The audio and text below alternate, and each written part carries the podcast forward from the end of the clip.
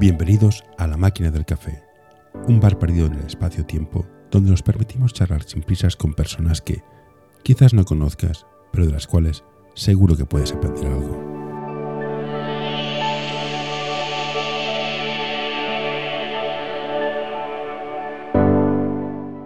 Hola Javier, gracias por aceptar venir a este programa que hablo de básquet o algo parecido. Yo te conocí por un grupo de entrenadores de baloncesto en un grupo de WhatsApp y dije, mira, al azar. Y dije, a este, te pregunté y me dijiste que sí, no tengo ni idea de quién eres, en serio. ¿Quién es Javier Pedraza? Hola, pues soy un entrenador de baloncesto español. Eh, realmente empecé el baloncesto a jugar un poco tarde.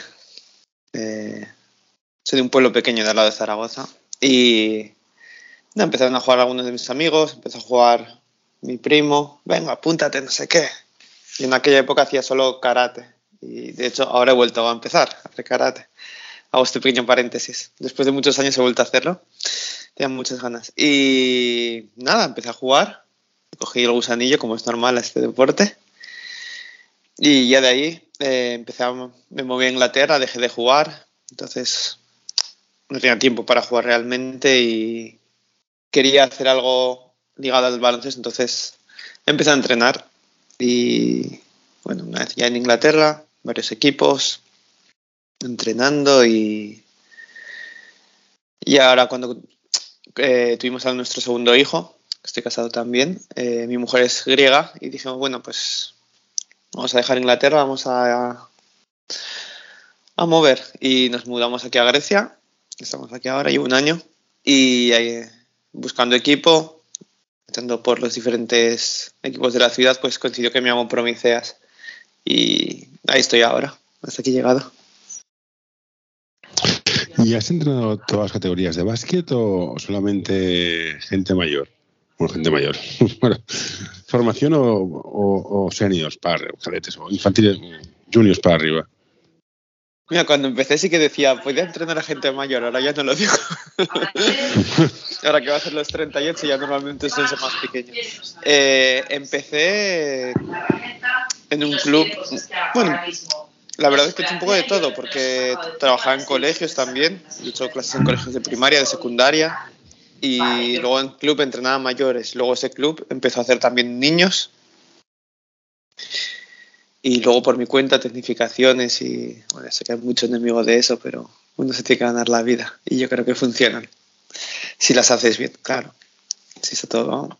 Y ese es otro melón que si quieres podemos tocarlo. Y tanto. y después, eh, ya cuando vine aquí, Prometeas, pues, pues la oportunidad de empezar con los más pequeños. Y bueno, yo no, no me dedico exclusivamente al baloncesto, tengo otro trabajo. Entonces, por horario los pequeños eran los que mejor me venía y como también lo había hecho y me gustaba, la verdad que no tenía ningún problema. Y luego aparte con los mayores al primer equipo, que Promiceas Patras, eh, no sé si lo conoces, están en Eurocup, Juan en primera división griega y Eurocup y bueno, ayudo muy pocas horas a la semana con el scouting para reclutar jugadores para fichajes. Vamos con, vamos, vamos con las tecnificaciones primero, que esa parte me interesa. Yo no estoy en contra de las ¿eh? tecnificaciones. Pero lo más, o sea, para mí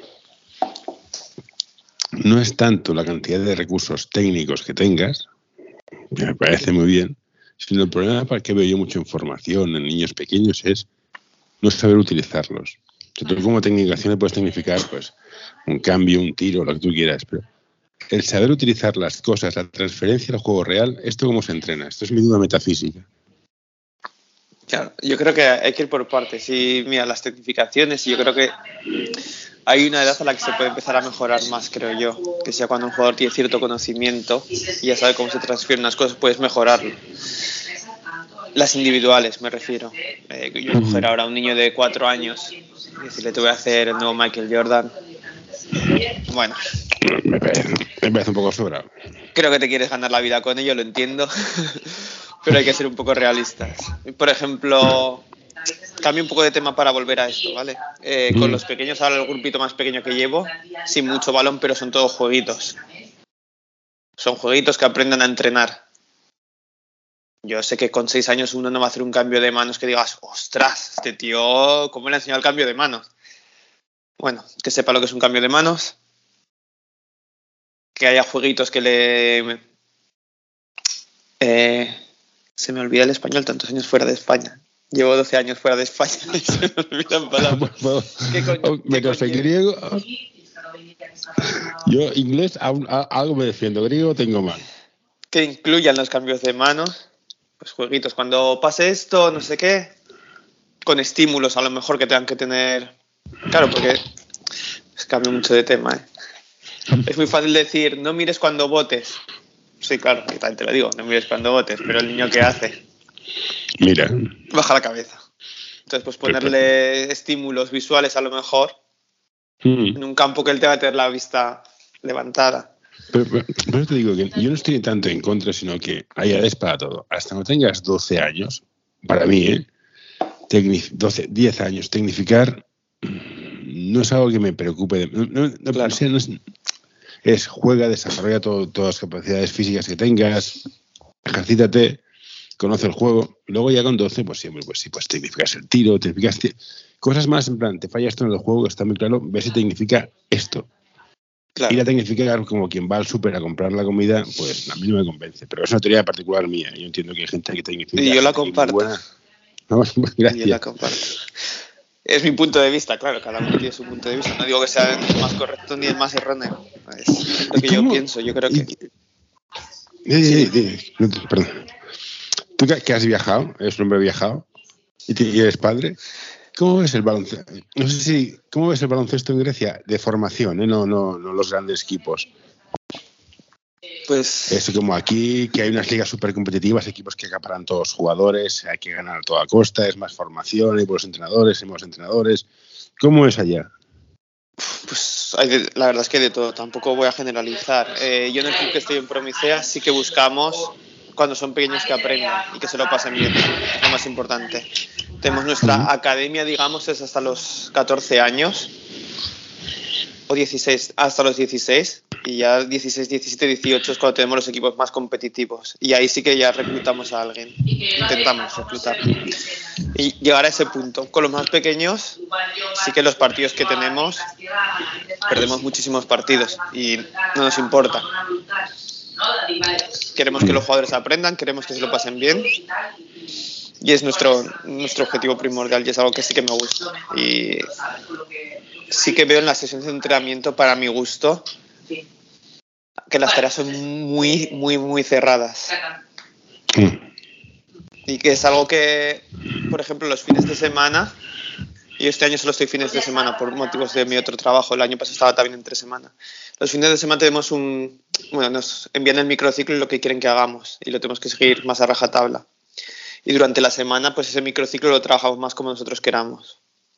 Entonces yo sí que a partir de lo que se hacía el fin de semana, elaboraba las tareas para la semana con metiendo pues, defensa, metiendo alguna incertidumbre, metiendo cositas que, que envuelvan ese gesto técnico, por ejemplo, para que el jugador lo vea, porque sí que había muchas veces que le dices, haz este cambio de manos y pones un cono y el cambio de manos, bueno, el cono está ahí, Sí, sí, pero sí, el niño no. sabe lo que es un cono.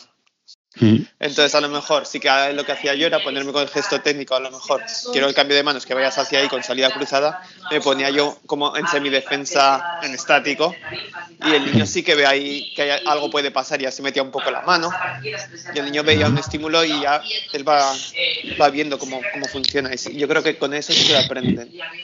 Sí que creo en edades muy, muy, muy, muy más tempranas que tiene que haber algo de tarea cerrada, algo para practicar libre de estrés. Un poquito, para ver un poquito cómo va la cosa, digamos, y a partir de ahí desarrollarlo. ¿Hasta qué punto los entrenadores estamos convirtiéndonos en máquinas de robots? Porque cogemos a un niño y plan, has hacer el cambio aquí, has de hacer no sé qué allá, has de hacer el pase por allá, has de hacer el corte por aquí. Estamos robotizando mucho, estamos haciendo que los pequeños sean como seniors, que este es el sistema que marca el entrenador, se hace este sistema de punto pelota.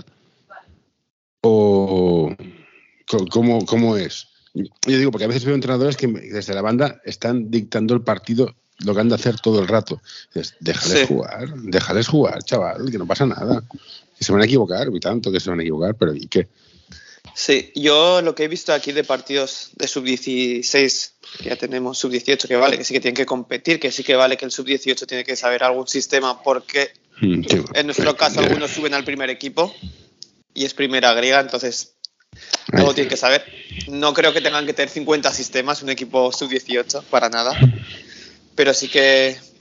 Y había un hilo por ahí en Twitter de cómo las selecciones sub-18, sub-17 de España jugaban algún sistema básico de la categoría superior hasta llegar al primer Mm. equipo. Que me parece bien, porque puede que un sub-17 pueda doblar con el sub-18. Vale, mm, lo entiendo. Pero sí que he visto de los partidos y muchos equipos. Hubo, mira, crean, eh, este año pasado hubo aquí un torneo, se organizó el, el ANGT, el torneo sub-18 de Euroliga, fue una de las sedes patras. Yo estuve, bueno, acompañé al Barcelona, porque como dicen, bueno, hablas español, vienen, eh, estás con ellos, les ayudas. Digo, perfecto. Y viendo otros partidos sí que me di cuenta que muchos equipos estaban más pendientes de continuar para acabar bien el sistema que de reconocer si habían creado una, una ventaja durante el sistema y aprovecharla, aunque rompas el sistema. Sí. Y se quedaba algún así con el balón como diciendo, bueno, ahora tengo que pasar ahí, pero este no ha llegado todavía. Y tenías un hueco para penetrar, por ejemplo. mm, Digo, sí. bueno, y se quedan así comiendo un poco entre el entrenador y el otro jugador que no ha llegado. Yo creo que eso no es, no es correcto. un niño de 17 años no, no tiene que estar tan, tan cerrado.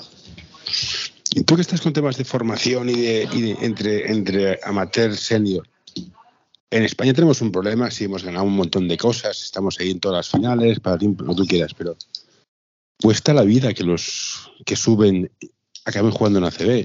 ¿Hay alguna barrera que tú creas que estás ahí que, que ocurra? Yo entiendo que el salto físico de ser junior de, de segundo año saltar a senior, hay, hay diferencia. Pero no, esa barrera, ¿cómo se puede romper?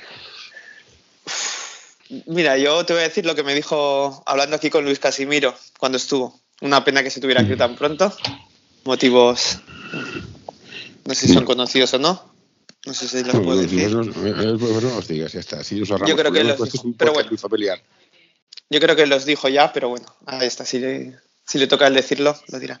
Y le, pregunté eso y, y me dijo, el que es bueno, llega. Y. Sí, El problema es- hasta que te comes. Y el problema es, ¿se podría hacer algo para que llegasen más? Algo entre medio. Porque sí que es luego que verdad que ves muchos jugadores de rotación del 8 al 10 que dices, bueno, que no son españoles a lo mejor, que son 27 Sí, sí. tre- a 35 años, un veterano, que dices, bueno, y esto a lo mejor Sí, sí. no lo puede hacer, porque claro, ahora vemos, y este es el ejemplo, y el que es bueno llega, pero Pradilla en Zaragoza no hizo mucho. Llegó la pandemia, los americanos se fueron, se Mm, marcó. Pradilla un playoff extraordinario y ahí lo tienes en Valencia. Y bueno, mucha gente en Valencia decía, eh, pues en Valencia, ¿qué va a hacer? Eh, los mitos de la basura, ya ahí lo tienes. Campeón de Mm. Europa. Y ya de paso, si esto lo llega a escuchar, enhorabuena, porque sus abuelos son de mi pueblo. Bueno, tengo una vecina que es de Zaragoza, también estuvo jugando en el. ¿Cuál era? ¿CBZ? ¿CBZ? sí, sí, sí, CBZ que es el antiguo CAI, CBZ, claro. El que de- estuvo en élite hasta el Pero 96. Yo, yo, yo echo de menos, em, yo soy, yo soy abuelo, o sea, te saco más años, pero que antes habían 10 jugadores y, y subían dos de abajo, subían dos o uno, Sí. y siempre jugaban 10 más dos de abajo. Ahora, yo miro el Barcelona, yo soy medio Juventud, que tiene gente, gente de la cantera, pero que ficha también fuera. Pero ves el Barcelona y el Madrid dices, es que claro, es que Paco Pérez, con todos mis respetos, hay dos. Si el Hugo Núñez, que es el futuro, se ha tenido que ir, Me preocupa esto, que la gente no tenga un tapón ahí para que lo ocupe el jugador del 9 al 10 o del, del 9 al 12, lo ocupe un extranjero de 35 años. Claro. Sí, a ver. El Barcelona y el Madrid son caso aparte, porque con presupuestos Sí. de 40 millones y la exigencia que tienes, necesitas tener. Es que el Barcelona y el Madrid tienen 12 titulares. ¿no? Es verdad, el jugador número 11 del Barcelona es titular en cualquier equipo. Pero la esencia del baloncesto europeo es el equipo de la ciudad, si no es un equipo americano. va. Sí. Sea, está- bueno, pues entonces hacemos Euroliga, que yo cerraría, cerraría Euroliga, haría rollo NBA, y oye, que cada cual haga lo que quiera. pero no vendáis Sí. la moto somos equipo de la casa. ¿A casa de qué? Bueno. Sí, eso está claro. Eh, bueno, y cada uno con sus filosofías. A ver, lo que está No, claro, sí, el sí. entrenador luego, No. si no ganas, te echan. Y si el entrenador es lo que hablaba con algún entrenador que he conocido. Que sí, que llegar a, que llegar a jugar a profesional de básquet es muy difícil. Pero llegar a vivir de entrenar es más difícil todavía. Con lo cual no estás para tonterías. Sí, no. Por eso. Jugadores hay 12, entrenadores hay uno, más el segundo, Sí, sí, sí. venga. O sea, es entonces en plan, mira, no me la juego, pongo, pongo, a- pongo al americano y ya está. Claro. Yo tengo también una pelea sustancial con los padres y los entornos de los niños en, en- en España, que son padres muy motivados. Todos recordamos eh, Grecia como era hace un tiempo, el Aris Salónica, ese estadio. ¿Somos todos muy latinos? No lo sé. eh, desde el. Ahora, hablo ahora desde Provincias, desde el club donde estoy ahora. Es un club muy, muy familiar y rompe mucho con el estereotipo griego. Nosotros, el estadio, eh, la mayoría de la gente son padres que vienen con los niños de la academia. En la academia tenemos más de 700 niños Joder. y vienen con los niños y es un ambiente muy familiar. De hecho, yo mi niño tiene cuatro años y lo llevo desde el año pasado a los partidos porque sé que no hay problema. A lo mejor pues si viene a jugar Aris o viene a jugar los equipos de Tesalónica, no me lo he llevado. Pero Mm. los otros partidos sí que no suele haber problemas. No, pero- estupendo. No, no, Y los que- padres, sí, eh, tenemos de todo. ¿Ha, ha habido algún padre aquí que ha intentado hacer un poco de esto de padre flipado? Y se les ha dicho desde la academia, bueno, primera vez, ¿vale? La segunda, tu hijo no viene más. Eso está bien. Mira, esto estoy hablando ayer con una histórica del básquet catalán que me lo decían, que a veces tienen, tienen problemas porque hay niños, niños y niñas muy buenos que se les promete el horario del moro y los padres se acostumbran y se endiosan los niños y los padres. Entonces no hay manera de, de- de gestionarlo. Supongo que también es lo que decían, que no solamente hace falta ser bueno, sino que has de trabajar y tener la mente en, en tu sitio para poder llegar, para no perder el Oremus. Siendo entrenador, y ahora viene aquí otra de mis filosofías. Yo creo que faltan entrenadores buenos. La pregunta difícil es quién es el malo. No vamos a entrar en este detalle, porque queda feo, claro. También, entre otras cosas, ¿cómo consigues, cómo se consigue ser un buen entrenador? Porque yo estuve mirando los manuales, que sí, que en, el libro queda muy bien, pero cuando vas a la pista dices, vale, ¿y esto, esto cómo se aplica? ¿Cómo hago esto? ¿Y esto cómo se hace? ¿Y esto cómo se, cómo se consigue ser buen entrenador? Yo creo que se consigue corrigiendo todos los defectos que tienes como mal entrenador. De La acuerdo. La experiencia. ¿Es muy bueno rodearte de entrenadores buenos? Sí, es- es- o sea, ser segundo de uno bueno es bueno. Yo creo que es bueno estar rodeado de buenos y de malos. Para ver. Porque a lo mejor tú haces algo mal y tú no lo ves. Y ves a otro haciendo lo mismo y lo ves desde fuera cuando tú no estás entrando y dices, hostia, esto lo hago yo y esto. esto hay que cambiarlo. Sí, sí, a mí. Estoy de acuerdo. Porque. Eh, Sí, eh, pregunta que da para mucho también.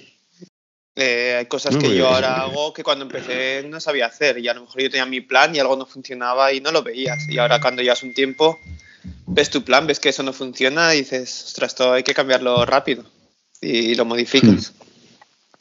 Y luego, aparte de lo que tú sabes, es saber transmitirlo. Para mí eso es, es fundamental. O sea, yo puedo saber que no lo sé más que Aito, pero si no decir solo a los jugadores, ¿de qué me sirve? O sea, me sirve muy guay para ponerlo en que- Twitter, pero ya está. Este es un problema que también pasa en la educación. O sea, no el que más sabe es el que mejor enseña. Ujú. El, el- el concepto de transmitir adecuadamente las cosas, el que aprendan a leer una jugada, un sistema, o que entiendan el concepto de baloncesto es muy complicado. Por eso te digo que, que sí, que tú ves un vídeo de YouTube y puedes fliparte, puede ser un sistema. Mira, he copiado el sistema de no sé quién. Mm, vale, ¿y qué, qué haces con los 10 enanos estos aquí? Claro. que, que enseñar es complicado. Y sobre todo para mí es, si llevas niños pequeños, ¿cómo consigues que se diviertan, pero no pierdan el concepto de esfuerzo y competitividad? ¿Cómo equilibras estas cosas? Yo creo que, bueno, eh, pequeños empezamos con los más jovencitos o Sí, con los más jovencitos, porque al final todo es repetición. Para entrar, con- para votar bien con la pelota, has de botar la pelota mucho. Sí, sí, tirarte do- una hora votando con la pelota, divertido no es. ¿Cómo consigues que se diviertan, compitan, aprendan? Bueno, pues yo creo que hay que buscar tareas adecuadas eh, y que no sean las líneas. Yo las líneas, bueno, me toca hacerlas este- estos fines de semana y yo las líneas las aborrezco. Es algo que intento evitarlo siempre de lo que siempre que puedo. Y siempre que ese ejercicio que me dicen que tengo que hacer lo puedo adaptar a mí, a como me gusta a mí, siempre lo hago. Y esto es opinión personal, claro, todo, como todo lo que estoy diciendo. Eh, hay tareas que ya había un clinic y no me acuerdo de quién era, eh, que proponía de tareas. Bueno, los conceptos eran de tener a los jugadores siempre involucrados. Entonces, en vez de, por ejemplo, si tienes que tener a alguien votando, pues que haya juegos que incluyan el vote. Y a lo mejor, por ejemplo, el típico que lo hemos hecho todos de dentro de una zona votando a tocar el balón, el que eso está fuera. Sí. Pues yo en vez de estar fuera, tú cuentas un punto, el que se va fuera sale fuera, coge el balón, hace a lo mejor 10 cambios de manos en el sitio y vuelve para adentro. Un ejemplo. No quiero que, la gente, que los niños estén sentados 5 o 10 minutos hasta que acabe el juego. Pues vuelves, sumas puntos y luego ya cada uno que cuente como quiera. Si no puedes, si tienes a 20 no les cuentas el punto de todo. Pero el que más No, puntos es que- gana, pues ya está. Y que Es estén... que, es, que es co- es complicado. Tú estás en un club que está en primera división. Eh, hablé con un jugador, me decía que al final en un club, aunque es un equipo, compites tú con el resto de gente. O sea, que hay poco sitio para ir subiendo, y van habiendo cortes, depende cómo sea la filosofía, pero siguen habiendo cortes. ¿Cómo consigues que esta competitividad para ser el mejor no, no se riña con el, el concepto de grupo? Porque si tú eres base y tienes un segundo base, tu enemigo sería tu segundo base, porque claro, te, te va a quitar el puesto. ¿Cómo gestionas las relaciones en un grupo? Y el jugador número del 10 al 12, que dices, mira, yo estoy aquí para aplaudir, pero bueno, vengo al entreno, me peleo con el que más, porque si no, si me esfuerzo, se resiente el equipo. ¿Esta gestión cómo la llevas, la gestión de los egos? Bueno, con los más pequeños no tenemos problema, son los pequeñitos, todos juegan lo mismo. Sí, los pequeñitos. ya cuando van subiendo, en, es- en este equipo, por ejemplo, no me, no me ha tocado llegar a, esas, llegar a esas edades. Pero bueno, hay que ver, yo creo que es fundamental ver el trabajo diario, ¿no? Lo que se esfuerza cada uno también a partir de cierta edad, ya cuando ya quieres llegar a más. Por ejemplo, es digamos el corte de los 16 años, que es donde se va a elegir el equipo que va a llegar, y el resto ya se les da salida, digamos, tienen que buscarse otros equipos. Pues ahí ya es cuando tienes que empezar a mirarlo. Y yo creo que, a ver, es que son muchísimos factores. Es como No, sí, sí. Y ahora ya te hablo también como parte como ojeador. Muchas de las cosas que he ojeado es de los jugadores. He intentado contactar ex entrenadores suyos para ver cómo eran como personas. Ah, mira, esto es interesante. Pero antes de este de ojeador, volvamos un poco a España, Londres, Grecia. ¿Qué diferencias ves entre los tres baloncestos? O, si te quieres preguntar, ¿qué comida coges de cada país? Mira, yo voy a decir que el de España es el baloncesto donde se juega mejor baloncesto. Y ya no es por los resultados de selección, que también. O sea que al final es el resultado de todos los trabajos. Que vale, se ve la selección, pero para llegar a esos 12 hay muchísimos entrenadores Mm, trabajando bien para que haya competitividad para llegar a ese nivel. En Grecia yo te diría que el baloncesto está un poco más anticuado y que se quiere jugar un poco más como antes. Bueno, yo no, yo eh, de antes Y no ahora hablo, de ahora hablo de mayores, ahora hablo de mayores, no hablo de niños. Niños. No, el básquet de antes, baloncesto antes no me desagrada. A mí esto de ball ball. Todo el mundo tira, eh, pivota. A mí tampoco, ¿no? pero al final tienes que ver lo que funciona, ¿no? Si es resultadista y funciona. Tienes que tener los jugadores. Los ¿eh? Tienes que tener los Sí, jugadores para ello. A mí, un- alguien que me ponga a hacer sistema de los Warriors en un tercera regional, digamos. Mm. Bueno. No, yo tengo, tengo, tengo fe, tengo fe porque el, la Euro, en, la, en la Eurocopa, bueno, en el europeo, el determinante fue Willy, que es un- fue un pivot. Eh, Willy fue un pivot que fue determinante. Aquí en la, en la, co- Euro- en la Copa CB, Tavares otro pivot. Sí, sí, sí. Y poco a poco el pivot vuelve, que yo tengo, tengo un cariño. tío. Era un deporte para gente grande, Sí. grande y torpe. Claro, Ahora ya no, pero confío que algún día Sí. vuelvan los pivots. Veremos. Vuelven, pero es eso, Tavares y Hernán Gómez ahora te hacen un 70 y 80 y algo por ciento en tiros libres. Antes eran del 50-60. Te Bueno, pueden hacer pues tres sí. botes para darle el pase al, al base. Antes el pivo de 2-10, 2-12 cogía el balón así y era casi tómalo y ya está. Pero, pero Es que ¿sabes son cómo mucho más formaban? técnicos. Antes te- tenías a Shaquille O'Neal, que era una bestia parda, y lo ponías, o Karim, que era buenísimo, o Will, Bill, Bill Russell. También, Sí. para tener pivots que lleguen a, a senior sabiendo hacer cosas, los has de entrenar. Que esta es lo voy a seguir con el tema de molestar. Los tíos altos, cuando son pequeños, se mueren de asco. Porque van lentos, no votan bien, no están coordinados y se arrastran por la pista. ¿Qué haces con ellos? No, tienen que ser. Eh, los tienes que valorar igualmente. Y yo creo que tienes que entrenarlos de pequeños. Todos tienen que pasar por todas las posiciones. A mí no me vale el típico de. Ostras, tienes 8 menos años, mides 1 1,80, tu pivot. Y luego tienes 18 años, mide 1,84 y es un pivot de 1,84. Te has cargado a un posible jugador. No, no, que, que esto es interesante. Es- Me alegro que lo digas, porque hay gente que ve, no, es que este salto va a ser pivo. Y dice, ¿qué, qué me estás contando? Que juegue de todos Claro. sitios y ya en cadete junior, depende de lo que sepa hacer. O sea, si vota como Dios y tiene una visión del juego del 15, oye, que juegue de base. A mí me da igual la altura que tenga. Claro. Si ahora tienes muchos bases de más de 2 metros.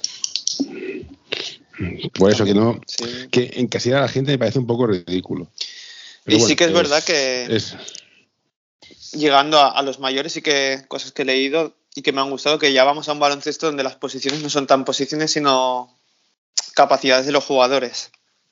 y Porque al final dicen, sí, el, el base es el playmaker, sí, díselo a Jokic, que playmaker, Sí. que no puede ser. No, O ante Tocumbo, que es el que en los momentos tiene balón y es el que genera. Pues bueno, eh, a lo mejor si tienes uno así, el base no te interesa que sea un creador y que sea un tirador. O que te genere espacios para ante Tocumbo. Bueno, los otros cuatro, de hecho. Es uno de los No, a mí- problemas que tenía Grecia. lo de- Mí lo de Jokic me parece fascinante. Ante, to- ante todo es una fuerza de la naturaleza, es innegable, pero Sí. la cabeza tiene Jokic para leer el juego me parece espectacular. Luego en la Sí, pista sí, se le va la pinza de vez en cuando, pero el coco Bueno, que tiene es espectacular. Es balcánico, está en su sangre lo de. Bueno, esto, pero esto que ah, leí, ¿no? ¿Qué- ¿dónde fue? En Twitter, sí, claro. Una fuente de, de sabiduría era- inagotable. Si, Yugos- si, la- si Yugoslavia no se, hubiera no se hubiera deshecho, a ver quién le gana. Tendría un equipazo. Jugador por jugador, al menos. Luego. Sí, sí, luego, luego, luego has de jugar todos juntos, que esto es la, es la gracia de decir, ostras, mete, mete a 12 egos en una pista que funcione. Y tú le digas, no, no, yo es que en mi equipo me meto 40 puntos, y no, aquí te vas a dedicar a rebotear, chato. Hostia, eso has de tener muchas, muchas medallas para que vencer al jugador. ¿eh? Yo creo que esta selección española coge otro entrenador y no convence de estos roles. ¿eh? Ya. Yo. Porque bueno, los galones, los galones son los galones. Es que lo de España, yo creo que nadie se lo esperaba. Yo no, no voy a decir ahora, me voy a poner una media diciendo, va, es que yo sabía que íbamos a ganar. Yo No, pensaba yo, que, yo hicimos, que si pasábamos octavos ya era la leche y ya lo que llegase. Yo dije quintos y ya, ya- y ya- ya podíamos tener, estar contentos, imagínate. Hicimos una porra y no acertó nadie, o sea, nadie, nadie. Tremendo. Bueno, bueno, algo se ha hecho bien ahí. No, no, el trabajo. Habrá o sea, que yo digo, darles- o sea, a mí, Escariolo me cae mal porque tiene una pinta de italiano que me cae mal. Pero ya está, es una, es una cuestión. Sí, sí, es, es- es irra- es irracional, no tiene ningún sentido. Pero el tío está demostrando que es una máquina. Ha conseguido cosas que no estaban entre los, de los planes. Sí. Y que aparte, yo creo o sea. que, que lo que tiene mucho mérito es que en lo que a lo mejor es él flojea más, se ha sabido rodear de la gente adecuada para que no se note. Eso, es- eso Que dice eso me parece brutal. Y ver Mm. en los partidos a lo mejor en defensa Luis Will eh, de pie y Escariolo sentado y organizando lo otro, me parece fantástico, o sea, excepcional. Es que esta es otra. Un entrenador lo puede saber todo porque es imposible saber todo de ataque de defensa. Ostras, a ver, el que gestiona el ataque, gestiona la defensa, el que gestiona el equipo, porque has de estar con- es, es, es, es- es que es mucha gente. Son muchísimas cosas. están los banquillos. Antes, de cerrar, que no sé cuánto tiempo llevo aquí robándote, el tema de ojeador. ¿Cuánto hay de talento? ¿Cuánto hay de arte? ¿Cuánto hay de metodología? ¿Cómo sabes cuándo un jugador va a llegar? O dices, mira, eh, o es físico o qué es lo que miras, o sea, ¿qué, detectas? Y hablando con otros jugadores, muchos dicen que lo primero que miran es el físico. Y, y es verdad. No sé, tampoco tengo mucha experiencia como jugador. Eh, pero el físico se trabaja. Sí, yo, yo, lo que he visto por aquí es mirar al niño, es alto, mirar a la madre, es alta, puede ser alto. Bueno, puede ser alto, veamos qué sabe hacer. Que este es el camino. Luego, cada cual claro. supongo que tendrá su teoría, pero que el físico, la base, la base biológica es muy importante. Luego, la lotería de apostar a ganador o no ganador es la complicada. Claro. Y cuando tienes menos, a ver, cuando tienes menos presupuesto, ya miras otros jugadores también. No puedes mirar. Bueno, sí, es algo... que cuando tienes presupuesto. Pero, eh, algunos habían mirado que están por otras ligas y han acabado jugando. Van a estar en Euroliga este año. No podemos competir con eso. Nosotros estamos en Eurocup, no, no, puedes competir contra Euroliga. Yo, digo, yo, soy, yo soy del Juventud, que también está en Eurocup. O sea, sí, sí, sí. Es, es, es, un equipo que dices, yo formo jugadores. Y si tengo suerte y no me los pican, van a subir al primer equipo y están aquí hasta que se vayan. Claro. Y no puedes competir con un equipo que tiene más presupuesto. Bueno, es que el tema de los presupuestos me pondría, muy, me pondría como una moto porque no hay balance financiero y es, es imposible competir con estos grandes. Por eso cerraría la cerraría, la cerraría, cerraría sí. la liga, haría presupuestos y fuera tú. Y a ver quién gana. Porque si no es esto, tienes un jugador que es bueno, lo formas este pequeñito, viene el Madrid, del Barça, el, bueno, sí. el turco este que pone 200 millones de una mesa claro. y son profesionales. O sea, y bueno, a ellos, se los, a ellos se los quita la NBA y ellos nos los quitan a nosotros, nosotros les quitamos. Al final sí que es, sí. es difícil porque, claro, Juventud también le quitará jugadores a otros más pequeños. No, sí, sí. Y nosotros lo hacemos. Aquí información, información, el Juventud pica, no sabes tú lo que pica y se lleva lo y que no, puede. Tampoco voy a decir quitar, tampoco voy a decir quitar porque al final. Bueno, te que dicen, es- oye, yo, tú eres un jugador, estás jugando en el bar- club de básquet de mi barrio, que eres muy bien. Te viene el Real Madrid y te dice, oye, ¿quieres venir con el Real Madrid? No es quitar, ¿quieres venir al Real Madrid? Claro, No vas a decir que no, es imposible decir que no al Real Madrid. Luego a lo mejor jugarás, no jugarás nada y te irás al siguiente año, pero que vas seguro. claro. Ya, ya tienes en tu currículum, tienes un añito junior en el Madrid. Mm. Ostras, pues ya es. Sí, sí. Algo y con todo lo que lleva. Sí, y todo lo que lleva, que juegas torneos internacionales, que no pagas, no pagas por jugar, que eso es una ventaja financiera importante. Algo Claro. tiene, es imposible. Por ejemplo, mira a Marci Lator ahora que lo ha fichado el Betis. El año pasado estuvo en Lituania, creo que sí, en Lituania estuvo. De hecho, lo estuve mirando también. Y el Madrid no lo quiso, se ha ido ahí y, y acaba jugando en la CB. O Núñez ahora, ¿vale? que Núñez Sí. sí. que ha decidido que a lo mejor no era lo mejor el Madrid para él. Y yo creo que este año va a tener muchos minutos. Y que a lo mejor Sí, a la larga, a lo Porque mejor si le va es bien, pasa de la Euroliga y se va al, al otro lado del charco. Al final, Que es, es- a ver, yo soy jugador y lo entiendo. Probarlo, quieres probarlo. claro. Vas allá, lo pruebas, después si no te convence, pues te vuelves y ya está. Es que lo que me pasó a Rudy, que fue allá, y dice, "Oye, pasar el segundo me vuelvo. Me parece muy bien. Gasol porque era Gasol y podía, podía tener, tener tuvo unos años de liderazgo, pero si no, Claro. te vuelves a casa y es el líder, vamos. Ah, ¿qué te iba a preguntar ahora? Se me ha ido por completo. Ah, absolutamente se me ha ido por completo la pregunta.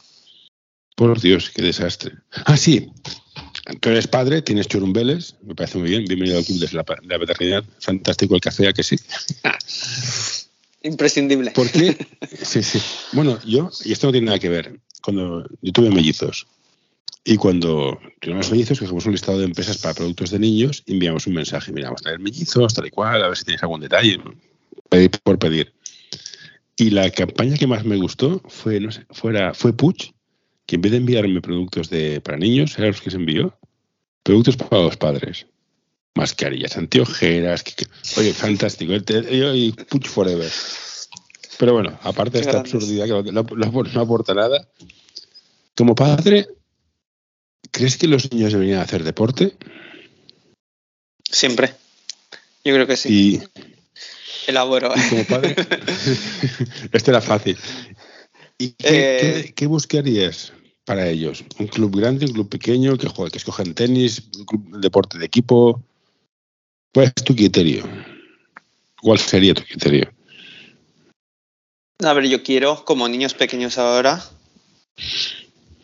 yo los voy a llevar. El mío va a empezar ahora este sábado en provincias que empiezan con el Baby Basket.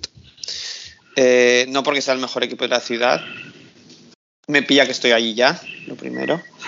Y lo segundo, porque sé cómo trabajan y sé que con los niños van a hacer juegos. Eh, la idea para de 4 a 6 años, que han empezado ahora, es un Baby Basket.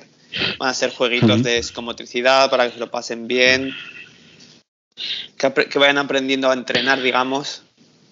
Entonces yo quiero eso y que mi hijo conozca a otros niños y se lo pase bien. Yo en estos dos, tres años no espero que salga de ahí, que llegue a los seis años que empezamos ahora diciendo, ¡guau! Se los va a comer. No, quiero que se lo pase bien, que No, desarrolle... seamos, seamos serios. Seamos serios. Bueno, ¿Cuántos digo niños tú hay- con seis- Sí, sí. Ojo, que hay padres por ahí que ya se creen que su hijo es, es el nuevo Jordan ya. Bueno, Jordan no, porque Sí, ahora tiran, dices- Jordan ahora sería un mal tirador de tres, entonces hay que buscar el nuevo Carrio. Ya, pero Es que comparar épocas distintas de básquet es absurdo, o sea, no aporta nada, Sí. no tiene nada que ver. Cómo No, se no, juegan no los tiene 90 o los 2000. Jordan era bueno hasta decir basta. ¿Que ahora sería malo? Hostia, no lo sé, pero tú pones a Curry en, aquella- en la época de Jordan y no sale vivo. Claro, tampoco jugarían no como juegan ahora, ni Jordan como Exacto, jugaba entonces. eso. Por eso, Ni pues, las condiciones de entrenamiento, dieta, fisioterapia. por eso todo. que es, no, es, no, es, no es muy justo. Puedes comparar datos. Entonces, Michael Jordan Sí. ganó seis anillos. Ya está. Y Curry, pues, impacto ganó en su época a lo mejor. Sí, El impacto en su época. Pero me- decir quién es mejor. Cuando dicen, no, es que Bill Russell es mejor que Jordan. Joder, si jugaron 40 años diferente, diferente posición. Sí, y es- lo que sí es cierto que hay jugadores que son muy buenos y han marcado, han cambiado épocas, vale, pues Russell cambió, Jordan cambió, Magic, cambió, Magic y Larry Bird cambiaron, salvaron la NBA de la crisis de una, de una bancarrota, Shaquille fue una historia, todos tienen su aquel. Claro. Ahora, el mejor, el mejor, pues ya es muy personal y no tiene ningún tipo de criterio científico. En plan, a mí me gusta Magic Johnson y Larry Bird, porque soy de los 80. A mí me gustaba Pues Larry. y punto. Y ya está. A mí me No. gustó Larry después, cuando, cuando entendí de básquet. Sí. Cuando empecé a Porque tú entender de los Lakers. Hostia, es que. Era de los Lakers. Showtime, Showtime molaba mucho. Y, a- y me gusta jugar a correr, me sigue gustando jugar a correr. Y sí, sí, Magic sí. pasaba muy bien. Pero cuando ves los Celtics cómo juegan, dices, hostia, tiene muchísimo mérito lo que hizo este equipo, ¿eh? muchísimo mérito. Sí, sí, sí. Porque llegaron donde llegaron con el talento que tenían y el tío era listo. Pero bueno, esto es, esta es conversación de abuelers. Pues y bueno, volviendo a lo de los niños. Te- ya, sí, te lo digo rápido. No, no, Eh, digo que se sí. lo pasen bien y que hagan otros. Yo creo que tienen que hacer otros deportes. Y a partir, y lo digo como entrenador de baloncesto, yo a mi hijo quiero que haga el deporte que le guste, pero que haga deporte. Empezará Sí, con baloncesto, hace natación. Eh, cuando tenga la edad, yo lo apuntaré a karate también. Tampoco los puedes quemar de ahora karate, ahora música, ahora Sí. qué, ahora. Son niños, tienen que tener su. tienen que jugar. Sí, yo soy muy fan de apuntaos a deporte, que estés cerca de casa, y si Claro. con 10, 12 años apuntan maneras, ya te vendrán a buscártelos. Apuntan a un sitio que esté bien, esté a gusto, tengan Claro. buenos entrenadores, tengan buen ambiente, conozcan gente fuera de su entorno escolar, para que vean que Eso no todo es. es su, es su colegio, Eso es. y que se hagan unas risas. Y ya, pues con 12, pues te gusta, pues entonces ya iremos a un club. Y Claro. si con 16 ya eres muy bueno, ya te vendrán a buscar. Que no vendrán a buscarte, lo normal es que no vengan a buscarte. Porque creo Claro. que uno de cada 25.000 llega. Entonces no vendrán a buscarte. Pásatelo bien, hazte unas risas Eso es. y ya está. Y bueno, y que puedes seguir jugando por pasártelo bien hasta los 30 y 40 y Sí, sí. Y bien, con tus amigos y- y y echando pachangas. Y Sí, sí, y luego puedes, puedes, puedes, puedes hacer lo que hace mucha gente, es en plan sacarse el título de entrenador y seguir vinculado o hacerte árbitro. claro, Que si te gusta, no hay manera. Dices, "No, si te haces árbitro, cobras más todavía. O sea, pagan. Es mejor hacerte árbitro que entrenador. A nivel me financiero. haría, no me haría en la vida, no me gustan. Me parece lo peor, o sea, lo peor, no respecto al árbitro, sino el peor trabajo dentro del baloncesto desde el punto de vista de que siempre vas a enfadar a alguien Sí. o a los dos equipos. Pero- siempre lo vas a hacer es igual que, igual que no todo el mundo está hecho para ser entrenador, no todos están hechos para ser árbitro. Claro. Está claro, entonces. Pero que hay maneras de seguir vinculado. tengo amigos que son árbitros y les digo, es que no sé cómo lo podéis hacer, es que vas a un sitio, te gritan padre, te grita el otro, te gritan los dos. Ya, yo conozco árbitros, y conozco uno, y, y es que es tiene carne de árbitro. Es que tiene ese árbitro. O sea, sí que está. es verdad que especialmente en formación tendríamos que estar todos más juntos, ¿no? Padres, entrenadores y árbitros con los niños, que al final el baloncesto de formación Sí, es para sí. los niños, Y creo no que es sobre el entrenador o sobre los árbitros, sobre los niños. Yo creo que en formación, es lo que dices tú, y el árbitro tendría que ser mucho más didacto, más, más didáctico cuando pita cosas. Mira, te pito esto por esto, hace esto por esto. Explicar más las cosas. Y los padres ser conscientes que el tío está pitando, es un tío de 16 años, 17, que está aquí porque hace una gracia, porque por 10 euros no le apetece que le llamen hijo de puta, también te lo digo. Entonces, Claro. hay, hay una falta Tampoco de creo que proceda. es que No, pero que a veces hay, hay gente que se le va mucho la olla y dices, tío, que, son niños, no pasa Claro. nada, tranquilo. ¿Que se ha equivocado? Sí, y mucho, vale, pero ya está. Pero eso es. Y yo digo, claro, el árbitro se equivoca, sí, es humano. Eh, yo no me equivoco como entrenador durante un partido. Mis jugadores no se equivocan, meten todos los tiros. Y si meten todos los tiros, significa que la defensa del otro equipo se está equivocando. Porque no saben sí, parar. bueno, eso que, Entonces, que no hay fallos. Somos perfectos y solo falla el árbitro. que el concepto de presión, y a veces el concepto de presión, no solo con tu propio hijo, dices, tío, deja a tu hijo tranquilo, sino contra el equipo. Pasarle a mi hijo que es el bueno, dices, lo que dices, loca. Y luego, luego chillando al, al equipo contrario, pero, que son niños, que han venido que, han venido que jugar, que, que al final del día que, que- que no, que no, te- no pasa nada. Hay gente que lo vive demasiado Claro. y dices, ostras, estás viviendo, estás viviendo tu frustración a través de tu hijo y no es sano. Eso es, eso es. Yo creo que habría que hacer un curso, habría, que hacer el entrenador de los niños y entrenador de los padres. O, afirmar, o, o hacer un contrato de, mira, llegas a este club y estas son las normas, porque hay Sí. cosas que dan vergüenza ajena a veces. Pero bueno, O un curso para los padres, ya- ¿eh? Sí, sí. El curso de cómo llevar a tus hijos a hacer esto. Porque sí que es verdad que. Yo no sé, yo cuando Claro, eres toque jugar partidos, yo iré, le aplaudiré y ya está. Y, Y- al final del partido cuesta, sí que ¿eh? es algo que los padres no hacen. Es el quitar el cómo has quedado por cómo te lo has pasado o que has aprendido. Sí, esto es importante, esto es muy importante hacerlo, pero, pero y cuesta hacerlo como padre. Y tú ves a veces hay partidos que ves, hay niños que están mirando más al padre que al entrenador. Y dices, ¿pero qué estamos haciendo? Porque Claro. el niño, si el padre dice que tire, va a tirar. Estaba. Hicimos aquí al- ahora al principio del curso, una, mía, una de las ventajas que tiene trabajar para un club así es que tiene un- este año ha empezado un psicólogo deportivo. Hicimos como un Hostia, seminario es un y me dice, yo algo de lo que he visto hacer y que me gusta y que lo hacía porque también es entrenador. Bueno, es un tío que ha estado en América trabajando con equipos NBA y todo, o sea, el tío es muy bueno. Y me decía, yo cuando entrenaba a niños, lo que hacía es, si veía al padre que hacía coaching, sentaba al niño. Bueno, sí. sí Y a luego hacerte una anécdota de una- Y luego se lo explicaba el por qué lo sentaba el niño después del partido. Le decía, siempre que hagas coaching de tu hijo, lo sentaré. Porque el entrenador aquí soy yo. Bueno, pues mira, yo después, después, después te contaré una anécdota y, y, y iba por este estilo. Porque es que has de darle espacio, pero bueno, en fin. En todo caso, Javier, eh, me ha encantado. Oh, por cierto, por cierto, por cierto, por cierto, antes que nos veamos. Claro, tú entrenas en griego. Claro. Y esa. Los arrebatos te salen en griego, dices, pero por la madre de Dios, de la Virgen de la Aceleración, de la Santa Purísima, de la Virgen del Pilar. ¿Esto existe en griego? ¿Tú tienes estas frases en griego ya traducidas y incorporadas a tu, a tu, a tu forma de ser? Cuando explotas así en plan, ¡guau! No, ¿Sale la frustración la la hago en castellano para que no lo entiendan. Conservar mi trabajo. No, fue- fuera bromas. Eh, No, pero con los que, que- que el pronto. con los peques Pero solo eh, hay... Lo único que me frustra son las únicas normas que les puse, que es cuando yo hablo, tenéis que escuchar. Y el esfuerzo. Mm. Son, son mis dos únicas normas con los peques. Bueno, y la tercera que es pasárselo bien. Entonces, cuando no se esfuerzan o hablan mucho, No, pues, a lo es que mejor la hago un, "Güey", así gritando, "Güey", Y ya cuando miran, ya les hablas normal en griego. Prefiero no... Mm. A ver, los más mayores que- a lo mejor sí que... El, Pero que. El hay cosas que no se negocian. que no se Claro. negocian. O sea, el, el- el- el esfuerzo no se negocia. Es igual que Por eso. tú puedes ser muy bueno en ataque, pero en defensa eso es esfuerzo. Te decía porque el idioma, el idioma natural tuyo, el que sale es el, que- el idioma de edu- educación. Entonces, a tus hijos te saldrá en griego o en inglés, no lo sé, pero el que sale es el idioma, tu idioma materno. Entonces, en los cabreos muy fuertes, en plan de, de cinco segundos, ¿eh? Ah, suele saltar el idioma materno. Y como sabes, el español es el segundo o el primer idioma en insultos del mundo, Claro. detrás del serbio o con el serbio. O sea, digo, No, me sale. Soy bastante calmado de normal, entonces. este, Tengo bastante la parte. Está Y. Bueno, intento hacerlo así, en un idioma que no me entiendan, si, si me sale algo. En fin, a veces me Pero, escapa, soy no carne de zombies. Pero bueno, Hacen.